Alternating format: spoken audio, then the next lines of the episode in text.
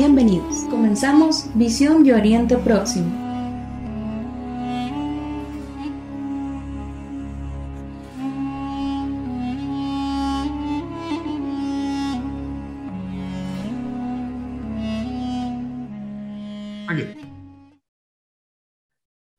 Bueno, un cordial saludo a todos los que nos siguen a través de este podcast eh, muy agradecido con cada uno de ustedes en todas las partes del mundo donde nos estén escuchando.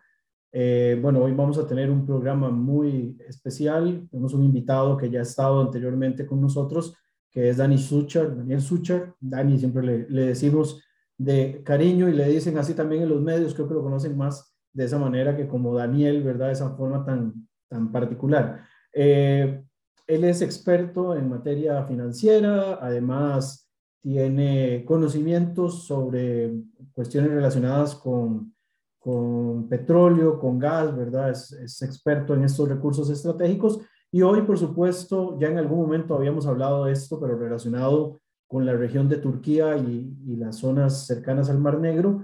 Pero hoy queremos tocar, eh, Dani, bueno, primero que nada, saludarte, agradecerte por el tiempo y, y luego, pues, vamos a empezar a entrar en este mundillo relacionado con el mercado de futuros, principalmente relacionado con el tema de gas y de petróleo, que en los últimos días, en las últimas semanas ha tenido pues sus embates referentes una vez más al tema geopolítico. Dani.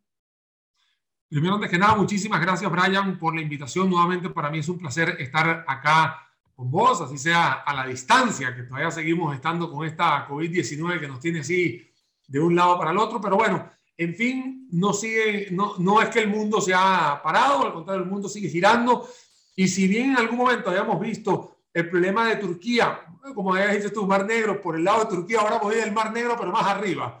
¿Ok? Porque acá estamos hablando de que entre, entre Rusia y Ucrania hay un lugar llamado Crimea y que por supuesto la OTAN también es parte de este protagonismo que tiene que ver con el precio del barril de petróleo, también por el gas y en el medio de todo esto está un país que no tiene nada que ver con Europa, que es Estados Unidos, que sigue siendo uno de los que golpea la mesa más fuertemente. Así que la verdad, en el tema petrolero, en el, tema gasífero, se sigue moviendo el mundo por muchísimas cosas que no tienen nada que ver con la COVID-19. Y es tanto así, Brian, así para empezar el, el programa, que con base en las aperturas que se han dado entre 2021 y 2022 ya de lo que hoy se llama una extinta pandemia, porque ya lo, ya lo conocemos como una endemia, los consumos han empezado a reactivarse, los precios de las materias primas se han reactivado, pero es en este caso el tema petrolero, por lo que te acabo de mencionar, el cual se ha disparado muchísimo más rápido en un corto tiempo de prácticamente dos meses. Muy bien, ahora bueno, ya hiciste como una breve introducción y mencionaste un poco de este tema de los mercados de futuros, pero si quisiéramos, digamos, para el público que no tiene conocimiento eh, en nada, digamos, relacionado con esto, si quisiéramos explicar en qué consisten los mercados de futuro, ¿cómo podríamos darles como un ABC de qué son y por qué son tan trascendentales en la economía global? A nivel internacional, nosotros tenemos dos tipos de productos. Los productos que son básicos, que es lo que se le, llaman en inglés commodities, y después están los productos derivados, en los cuales pueden ser primarios o pueden ser ya secundarios como productos ya terminados, como puede ser un, ahora si alguien me está viendo, es lo que puede ser una, un cobertor de celular, por ejemplo. Eso es un plástico que está hecho en baja densidad, pero ese plástico tiene un derivado, pero deriva de lo que es el petróleo o lo que es la materia prima. En el caso de la parte agrícola, como lo hemos visto también a nivel internacional, esta recuperación del consumo ha hecho que los granos más importantes como arroz, trigo, algodón, sí hayan tenido repuntes importantes. También el tema de piedras preciosas, en el tema de la parte de, de todo lo que tiene que ver con combustibles y no solamente en la parte de gas, sino de, ni de gasolina, sino, sino también en lo que pueda hacer esto, estas carburaciones, también tiene que ver el ganado, todo eso que es la parte primaria, es lo que nosotros conocemos como commodities y que se transan a nivel internacional mediante tres tres formas. Uno, las compras spot, que significa las compras de contado.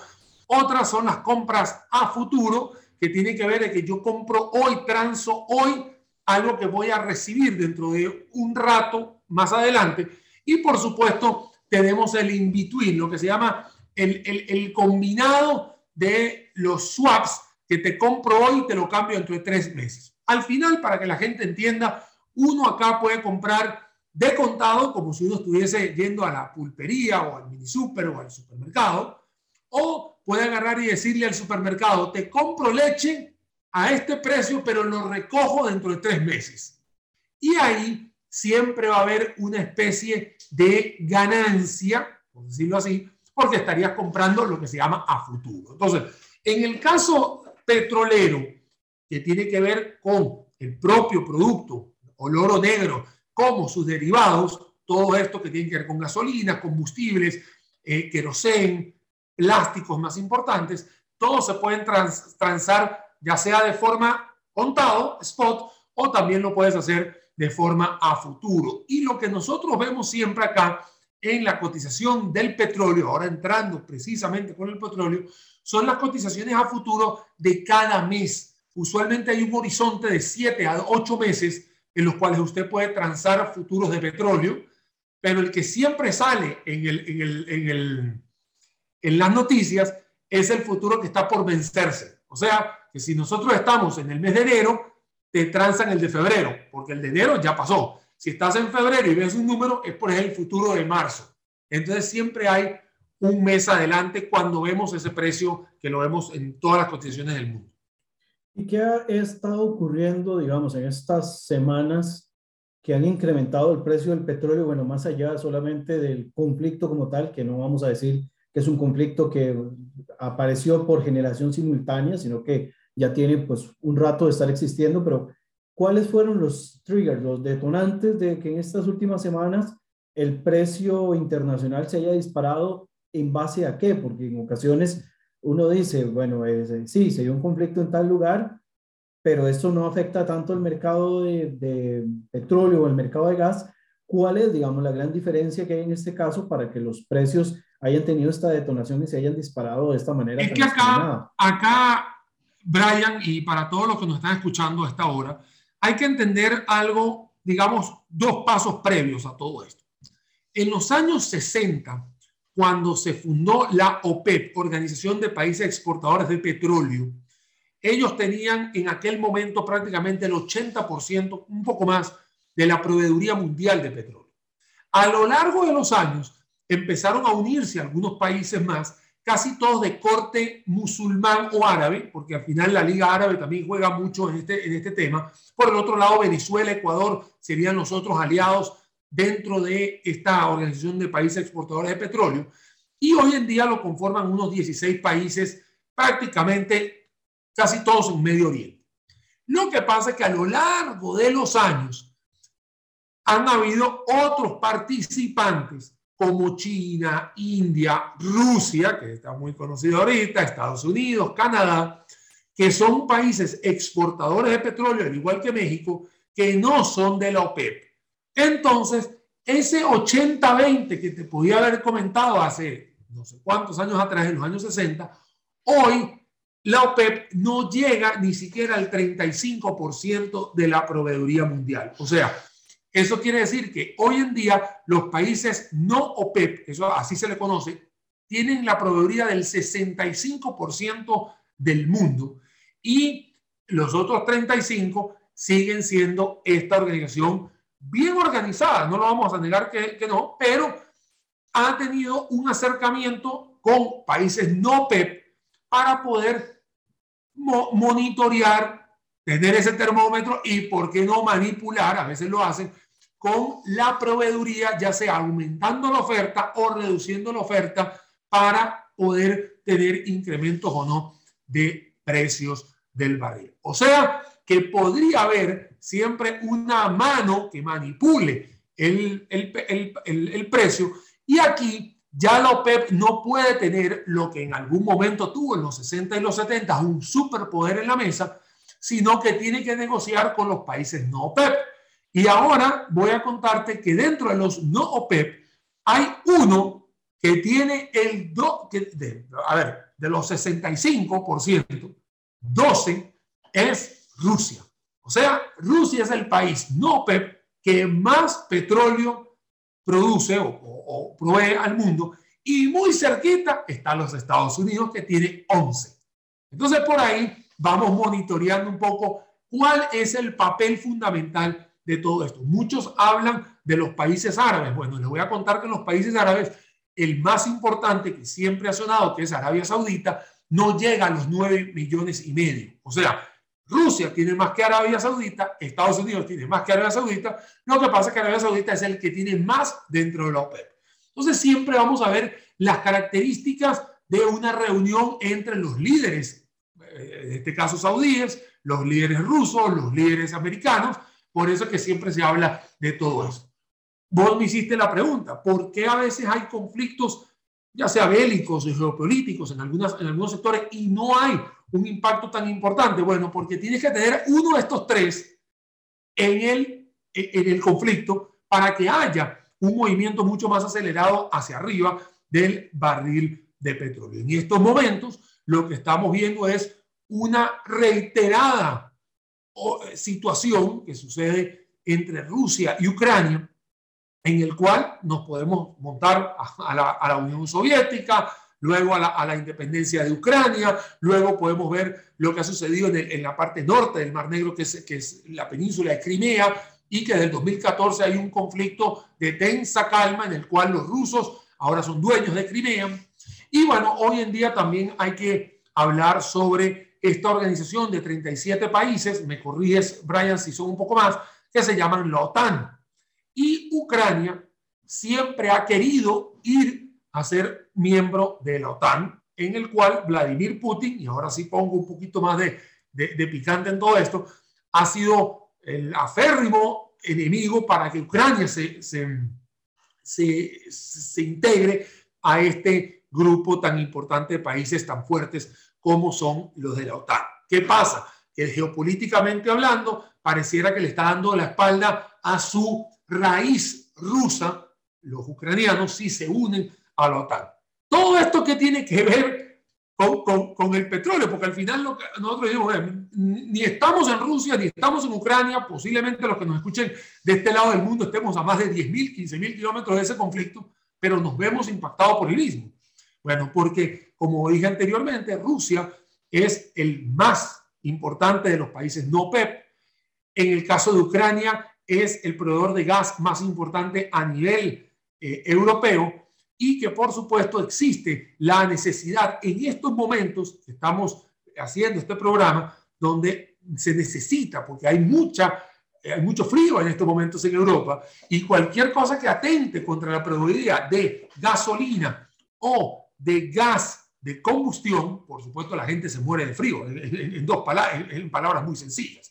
Entonces, he aquí, eh, Brian, una cosa que explica por qué se ha dinamizado más rápido el petróleo que otros commodities. Porque sí, es verdad, se está abriendo la economía, la industria china, la industria europea, incluso la industria eh, americana también se está abriendo, necesita de combustibles y ha tenido un, un, crecimiento paulatino. De hecho, en el último año ha habido un crecimiento del 78% del precio del barril de petróleo. Pero claro, en los últimos dos meses, vuelvo a repetir, ha habido un componente en el cual se escapa de la oferta y la demanda de petróleo y entra el ingrediente picante de esta geopolítica que te acabo de mencionar. Brian.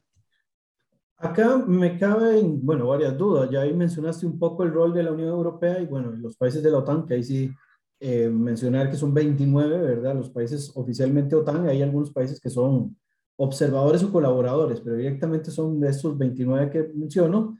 Eh, este rol propiamente de la Unión Europea, no sé si es idea mía, pero es un tanto ambiguo. He escuchado y he leído, por ejemplo, eh, de que Rusia amenaza, por ejemplo, con cerrarles la llave del gas a los europeos, pero este, este gas no lo reciben gratis, es decir, ellos no están siendo caritativos, no es que le están regalando el, gas a, a, la Unión Europea, sino que directamente ellos cobran sobre esto. Entonces, ¿hasta qué punto esta ambigüedad de la Unión Europea con respecto al, al conflicto en Ucrania puede perjudicar? Yo sé que te estoy metiendo en un ámbito que tal vez no es el, el tuyo siempre, pero ¿hasta qué punto esta respuesta de la Unión Europea pone en una posición de debilidad directamente a la Organización del Tratado del Atlántico Norte? Porque finalmente eso es lo que está pasando.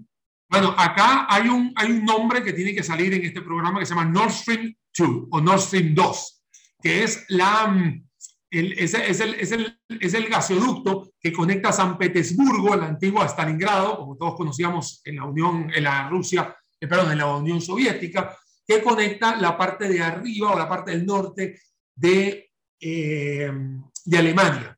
Ese, ese gasoducto muy importante es el cual es el que está amenazado en estos momentos. Entonces, Alemania, siendo la potencia más importante de Europa, es la que también está entre la espada y la pared, porque ellos son los receptores del, del, del, Nord Stream 2, que por el otro lado, Ucrania, que es el proveedor de este, de este gas, que tiene que pasar por Polonia y después de Polonia tiene que entrar a digamos, Alemania y a partir de ahí toda la Unión Europea, es ahí donde empieza la, lo, el movimiento del ajedrez de la geopolítica, Brian en, en este caso. Y es increíble. Eh, si esto hubiese sucedido en verano, posiblemente no tuviera tanto impacto, porque en realidad eh, las temperaturas en, en, Europa en verano, por supuesto, no se necesita de la calefacción, cosa que está obviamente lógica, pero se estalla todo esto exactamente cuando las temperaturas son lo más bajas posibles, que es entre enero y febrero de, de cualquier año. Entonces, era ahí donde empieza todo el tema a decirse, bueno, ¿por qué tenemos que, que evitar una guerra? En este caso, lo hemos, hemos visto cómo los Estados Unidos, aliado de la OTAN, eh, ha mandado tropas a Ucrania, eh, todas las tropas entran por Polonia, de hecho el mismo gobierno polaco ha enviado tropas a las fronteras con Ucrania, le ha dicho al presidente, al presidente Vladimir Zelensky de que, de que, de que van a estar apoyándolo cualquier cosa que suceda ahí en, en Ucrania, por la relevancia que tiene, eh, digamos, Ucrania para la proveeduría de gas y, por supuesto, para la parte de la geopolítica. Vuelvo a repetir. Es verdad, vos decís, no es gratis el, el, el gas, pero exactamente porque no es gratis, también le afecta a ver, haber hecho el Nord Stream 1 y el Nord Stream 2 y no, y no tener a quién venderle también es complicado y se le tranca la jugada a Rusia en este momento. Recordemos que eh, si vemos a la Unión Europea como, como, como un todo, es, una es, uno de los sectores más poblados del mundo. Entonces, es ahí donde hay un conflicto que trasciende lo, eh, sí, lo económico, pero tiene un tinte económico donde, donde está bastante fuerte esta jugada en el cual hay oposiciones muy claras y si bien yo pudiera decir que la culpa o la responsabilidad podría ser de tal o de cual, lamentablemente los que estamos de este lado del mundo vemos solamente el barril de petróleo, cómo sigue subiendo y que ya en, Latinoamérica, un Panamá, un Costa Rica, incluso un Guatemala, países centroamericanos súper chiquitos, ya rompieron el récord de lo que está costando la gasolina, tanto super diésel como, eh, digamos, como regular. Estamos hablando los tres combustibles más usados a nivel de transporte, tanto personal como corporativo dentro de estos países, que encarecerían todos los productos. Eh, obviamente un Venezuela no tendría mucho que, que, decir acá porque al final es un, es un país que subsidia la gasolina, pero si ya me voy hacia abajo, todo lo que tenga que ver de Colombia hacia, hacia el sur, obviamente vamos a tener impactos importantes no solamente en la gasolina, sino también en que si en algún momento íbamos a tener un, una mitigar el impacto de la crisis de los contenedores, que uno dice, ¿qué tiene que ver? Sí, porque los crisis de contenedores son barcos que van y vienen y que si en algún momento podía bajar el precio porque la logística se estaba mejorando, lamentablemente el precio del, del, del, de la gasolina que se utiliza de bajo octanaje en, lo, en los barcos sigue estando alto. Entonces podríamos tener también más inflación a nivel mundial. He visto la posibilidad de mercados alternos y aquí ya me meto un poco más en la dinámica y la naturaleza de esta columna, ¿verdad? De este, de este espacio, que es más como tirado hacia la región de Medio Oriente, pero evidentemente todo lo que pase en algunas zonas de Eurasia, por supuesto, afectan al Medio Oriente, pero he leído y he escuchado dos alternativas que podrían eventualmente solventar esta dependencia eh, gasífera con Rusia. Uno son las plataformas gasíferas que han salido en el Mediterráneo Oriental en los últimos años, ¿verdad? Incluyendo, digamos, estas plataformas con las cuales se está negociando en la actualidad Israel con Chipre, con Líbano, con este, Grecia, eh, que se está metiendo por ahí Emiratos Árabes, que Turquía quiere también echarle mano a estas plantas, a estos eh, ductos gasíferos y demás. Y está la opción de Qatar, pero de nuevo, o sea, en primer lugar, preguntarte qué tan factible puede ser eso, porque Qatar también su posición, eh, su posición está un poco incómoda, ¿verdad? Físicamente hablando, para el transporte del gas. ¿Qué tan posible puede existir eh, esta mm, alternativa y qué, digamos, tan inmediato podría darse una respuesta como esa? Porque no es como acá, digamos, en Costa Rica, que llegue la gente de acueductos y alcantarillados ahora en la calle, metan unos tubitos ahí, vámonos y seguimos jugando. O sea, creo que es, es, un poco más complejo que esto, pero ¿cómo, cómo lo ves la, opción? En este caso, te voy a contar, Brian, y aunque suene una frase trillada, es exactamente por eso, es trillada, porque cada vez que pasa un conflicto, hay ganadores y hay perdedores. Así que en este caso, todos estos países que acabas de mencionar, que unos cuantos pertenecen a la OPEP, otros no, son ganadores. A ver, recordemos que la mayoría de estos países, de digamos, del, Oriente Medio, su Producto Interno Bruto está basado en altos ingresos petroleros o gasíferos. Entonces, si hay, existe un conflicto bélico en los cuales a ellos no tienen ningún tipo de impacto desde el punto de vista de bajas civiles o armamentos, etcétera, todo esto le favorece porque recordemos que el petróleo, al igual que muchos de sus derivados, tienen una un comportamiento de demanda inelástica. ¿Eso qué quiere decir? Que guste o no guste el precio, esté donde esté, igual la gente lo va a consumir. Si bien uno pudiera guardar el carro un poquito o, o decir no compro tanto plástico, etcétera, no es un impacto de que va a suceder a nivel mundial porque la parte de los aviones se van a tener que mover, los barcos se tienen que mover, las industrias manufactureras, más que todo en China y en Europa, se tienen que mover. O sea, no porque Brian Acuña o Daniel Suchar dejen de usar el carro, va a bajar el petróleo. O sea, no va a suceder. Entonces, eh, esas son las cosas que uno tiene que, valorar eh, en todo esto. Los, los ganadores, en este caso, que son muchos de estos países que van a estar buscando aliados, porque recordemos que a veces no es precisamente el gas que yo te pueda despachar desde Qatar o desde, o desde Israel, que en, este caso se, se, han manifestado una, unos yacimientos gasíferos cerca del Mediterráneo, eh, por decir algunos. Y es que también vienen los trueques, o sea, yo también puedo agarrar, negociar con eh, Venezuela y que Venezuela despache gas a Centroamérica, mientras que yo te doy por el otro lado algún tipo de barco petrolero. Entonces empiezo a ver este tipo de canjes es normal a nivel internacional, porque bien lo comentaste, no es lo mismo pegarse a una tubería de agua que está en nuestras urbanizaciones que pegarse una, a una tubería de gas, de estos gasoductos que son, bueno, con diámetros de hasta 10, 15 metros, o sea, entonces, son, son tuberías grandes ligas, como se dice. Entonces, allá es donde tenemos que, que, empezar a ver. ¿Se puede? Sí, sí se puede, pero no es de la noche a la mañana. O sea, no es que se siembra y ya sale el gas.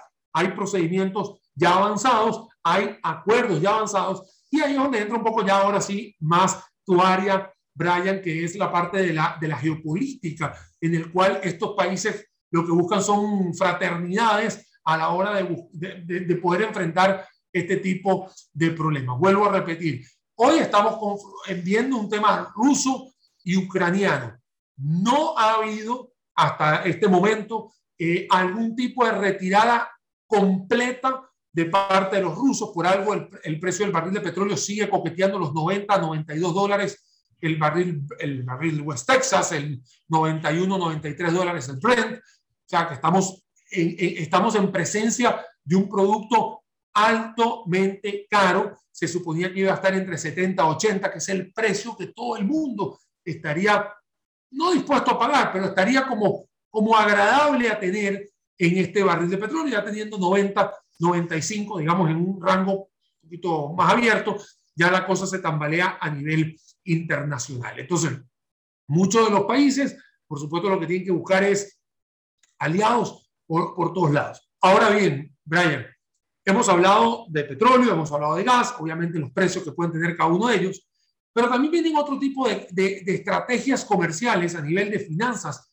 eh, internacionales que tienen que ver con los tratados de libre comercio entre los países más cercanos. Posiblemente un país centroamericano busque la alternativa de México o de Colombia y de acercarse mucho más a estos países porque desde el punto de vista marítimo están más cerca y por supuesto por economía de escala es más fácil comprar producto terminado en Colombia o México que ir a importar desde Chile. Entonces, ahí también empiezan a haber otros movimientos importantes. Por eso es que eh, se ha hablado mucho de la Alianza del Pacífico, en el cual cuatro países, Chile, Perú, Colombia y México, eh, marcan una pauta. Hay otros países que quisieran entrar, hay otros países que dicen, no, mira, yo la verdad no, no me interesa todo esto, pero en realidad son salvoconductos que te pueden dar para poder afrontar crisis como esta, porque podrías tener eh, la proveeduría de productos, vuelvo a repetir, terminados, no en materias primas, pero terminados a mejores precios que no tengan impacto arancelario y no tener un impacto, valga la redundancia, en el bolsillo del consumidor. Brian. ¿Qué podríamos esperar, digamos, la, la, respuesta de los próximos días? ¿Qué podríamos esperar del mercado y qué podríamos esperar de los países involucrados? No hemos mencionado mucho Estados Unidos, más allá de que es como el, el, el, ajeno, ¿verdad?, dentro de la zona de conflicto, pero que al mismo tiempo se involucra. ¿Qué podríamos esperar del mercado en las próximas semanas? Eh, ¿Existe, digamos, ya alguna proyección, algún tipo de escenario? Y dejo por fuera un actor que también es importante tanto en la OPEP como en la dinámica eh, de las relaciones ruso-occidentales, que es el caso de Irán. O sea, ¿qué, ¿qué, rol juega en este caso la República Islámica de Irán en todo este papel? ¿O, o queda, digamos, ahí como, como huerfanito, más pensando de que se están buscando suavizar las, las sanciones para intentar mitigar la posibilidad de que se hagan con posesión de material nuclear? De nuevo, yo sé que no es tu área, pero, pero sé que en la parte económica por lo menos sí tienes conocimiento de, que, de hacia dónde está yendo Irán en este caso. Acá, acá tocaste un tema que no deja de ser eh, menor, que es el tema del acuerdo con Irán. De hecho, perdón, el acuerdo con Irán, el acuerdo nuclear iraní, en el cual se ha dado una, una flexibilidad, una flexibilización del mismo en las últimas semanas y eso también le da como un poquito de tranquilidad al Medio Oriente. Recordemos que este, este sector, que es el, para mí el más convulso de, de, del mundo y que tiene un, un, impacto importante por el tema petrolero, es importante que mantenga siempre una tensa calma, ¿no? Y si bien podemos hacer el programa completamente por el Medio Oriente, cosa que no hoy, lo hacemos en otro momento, eh, siempre hay que tener un ojo fijo a lo que esté sucediendo en Medio Oriente. Y mientras, y mientras que eh, la República Islámica de Irán esté tranquila, digámoslo así, y que, y que haya una cierta, mira, paz en el Medio Oriente, se pueden hacer muchísimas cosas mucho más tranquilo. Vemos el pacto de Abraham, todo, lo, todo lo que ha sucedido en los últimos 24 meses, que ha traído muchísimas cosas positivas a nivel del Medio Oriente de las que podrían haber sido negativas. Vean que han habido acercamientos entre diferentes países, de diferentes culturas, y le ha dado un incremento al Producto Interno Bruto, no solamente hoy, sino también a proyección de los próximos cinco años, de poder tener inversiones con, conjuntas y más que todo lo que más me gusta a mí, Brian, es un tema de sostenibilidad ambiental que ya por lo menos el tema de Arabia Saudita lo ha dicho y le ha puesto ya prácticamente 10 a 15 años hacia adelante y también la creación de un Silicon Valley en territorio saudí que también me gusta mucho que esté involucrado porque al final eh, son los israelíes y los saudíes, eh, vamos a decirlo, eternos rivales, por decirlo de una forma, se van a unir en algo que por ahí viene el mundo. Entonces, es algo que, te va diciendo que van a haber ambiente mucho más tranquilo. Me voy del otro lado del mundo. Bueno, que en realidad es nuestro mundo, que es este lado del planeta que tiene que ver con Estados Unidos. Estados Unidos sigue siendo el país más consumista del planeta, sigue siendo la economía más grande del mundo y el impacto a nivel digamos, del precio del barril de petróleo y del gas, también impacta a el estadounidense que hoy, Brian, a diferencia de los otros programas que he tenido la oportunidad de estar contigo, tiene una inflación de 7,6%, cosa que no se veía hace años en Estados Unidos. O sea, estamos hablando que ya el, el, el, el, ciudadano norteamericano está sintiendo de que hay una pérdida del poder adquisitivo hasta de casi 7%. O sea, estamos hablando que eso no es normal en los Estados Unidos. Yo preveo que vaya a haber una normalización en el segundo semestre ya con más producción, etcétera. Pero lo que estamos hablando en este primer semestre del 2022 es que existe ese 7,6 y no es fácil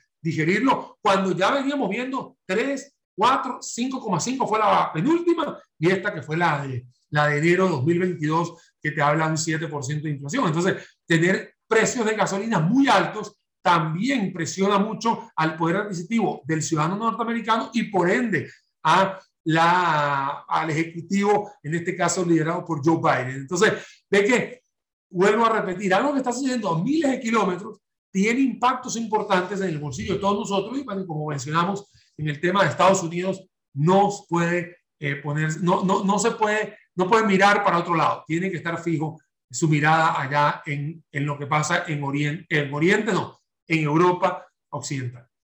Bien, hablamos de Rusia al inicio, mencionamos el papel de Ucrania, porque evidentemente es el conflicto inmediato, Mencionamos el tibio papel de la Unión Europea y su dependencia estratégica y que además el tema climatológico pues juega un rol importante. Ya mencionamos algunos países eh, del Mediterráneo y países del Medio Oriente que podrían ser una alternativa. Hablamos incluso de Irán y, su, y sus posibilidades. Y se me queda por fuera un actor que para mí, por supuesto, eh, no puede salirse o no puede, no puede escaparse de este de este análisis es el caso de China, que China no lo hemos tocado técnicamente nada hoy, o sea, ¿qué, qué rol va a jugar en este caso China, que también es uno de los grandes consumidores de petróleo a nivel mundial, ¿verdad? Porque son uno de los grandes fabricantes en varios de sus, de sus proyectos y es un aliado hoy, ¿verdad? Y digo hoy porque de aquí a unos años no sabemos cuál va a ser su relación con Rusia, pero a hoy es uno de los aliados más fuertes que tiene Rusia en la región, en la región eurasiática. Entonces, ¿qué papel juega en este caso desde tu perspectiva y también empujando los mercados dentro de este juego, dentro de este juego, perdón, de, idas y de venidas con respecto a los precios internacionales de, de futuros, el, el papel propiamente del gobierno chino? En este caso, para mí, Brian, creo que el gobierno chino es el que va a estar más, más, más alejado del conflicto que de todos los que acabamos de mencionar. Primero, el gobierno chino está enfocado en tener una recuperación económica que hoy tiene un competidor muy fuerte que es India, que es el único país de Euroasia, que, perdón, de la Asia menor de este lado, que va a estar eh, creciendo casi a doble dígito, mientras que China, después de muchísimos años, antes de la pandemia, lo había hecho casi al 8 9%. O sea, él está muy enfocado en tener ese tipo de proveeduría y volver a, recuperar esa senda que tanto necesita. Por otro lado, eh, es China el proveedor más, eh, perdón, el consumidor más importante a nivel de manufactura del precio del barril de petróleo. Posiblemente podría eh, poner algo, digamos, de, digamos, de su parte, pero sencillamente él es un proveedor y, la gente, prácticamente los 220 países del mundo, tienen una relación con China, porque sigue siendo el proveedor más importante del planeta. Entonces, no veo de todos, vuelvo a repetir, de todos los países que hemos nombrado hoy eh, a lo largo de esta, de esta entrevista, es, es para mí el único país o el último país que se podría meter en todo esto. Además, pensaría yo que mejor ni se meta para no, tener, para no generar un conflicto adicional al que podríamos al que podrían tener. Recordemos que China, si bien eh, está muy lejos del conflicto, sigue siendo un país fronterizo con, con, Rusia y que sigue dando mucho de qué hablar con el conflicto allá en las Coreas. O sea, que estaría metiéndose en otro paquete que en realidad no es necesario despertar un gigante que ya prácticamente está dormido. Entonces, eh, yo, como te digo, Brian, en el caso chino en particular, no vería que Xi Jinping estaría metiéndose en camisas de 11 varas en este caso. Al contrario, veo muchísima más presión entre los representantes de la OTAN, el tema de Alemania, el tema de Francia, Reino Unido, Estados Unidos, por supuesto Rusia y Ucrania, siendo los protagonistas de esta novela que nos tiene hoy, bueno, pagando uno de los precios más altos en combustibles y derivados del petróleo. Muy bien, bueno, creo que con esto podemos ponerle fin a la entrevista, la verdad, muy, muy interesante. Siempre aprendo muchísimas cosas en la parte de finanzas internacionales por parte de Dani y bueno, y agradecerte por el tiempo, por el espacio y bueno, siempre queda abierta, siempre quedan abiertos los temas para más adelante volver a conversarlos y evidentemente cuando, cuando lo dispongas y cuando tengas también chance, siempre me gusta ampliar muchos conceptos, ¿verdad? Y luego podemos regresarnos un poquito a la naturaleza de esta columna que tiene que ver con Medio Oriente. Entonces, Dani, agradecerte nuevamente por el tiempo, por la oportunidad y, y nos vemos en una, nos escuchamos en una siguiente edición. muchísimas gracias a ti, Brian. Quiero despedirme deseándole todo lo mejor a todos ustedes y por supuesto yo sí creo que es lo, es lo que creo yo así fielmente, de que no va a haber un conflicto eh, armado. Si bien todo el mundo está mostrando los dientes, creo que creo yo y de verdad tengo la esperanza que esos perros se retrasen y ya, y pase, y, y, sea un susto de enero, febrero y ya. Ojalá sea así. Ojalá sea así, y bueno, y si no, pues seguimos poniendo el dedo sobre el renglón porque no vamos a dejar pasar la... Monitoreando todo esto.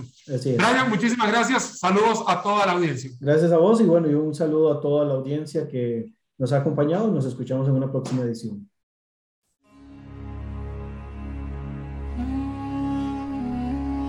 Y hasta aquí, Visión de Oriente Próximo. Gracias por acompañarnos.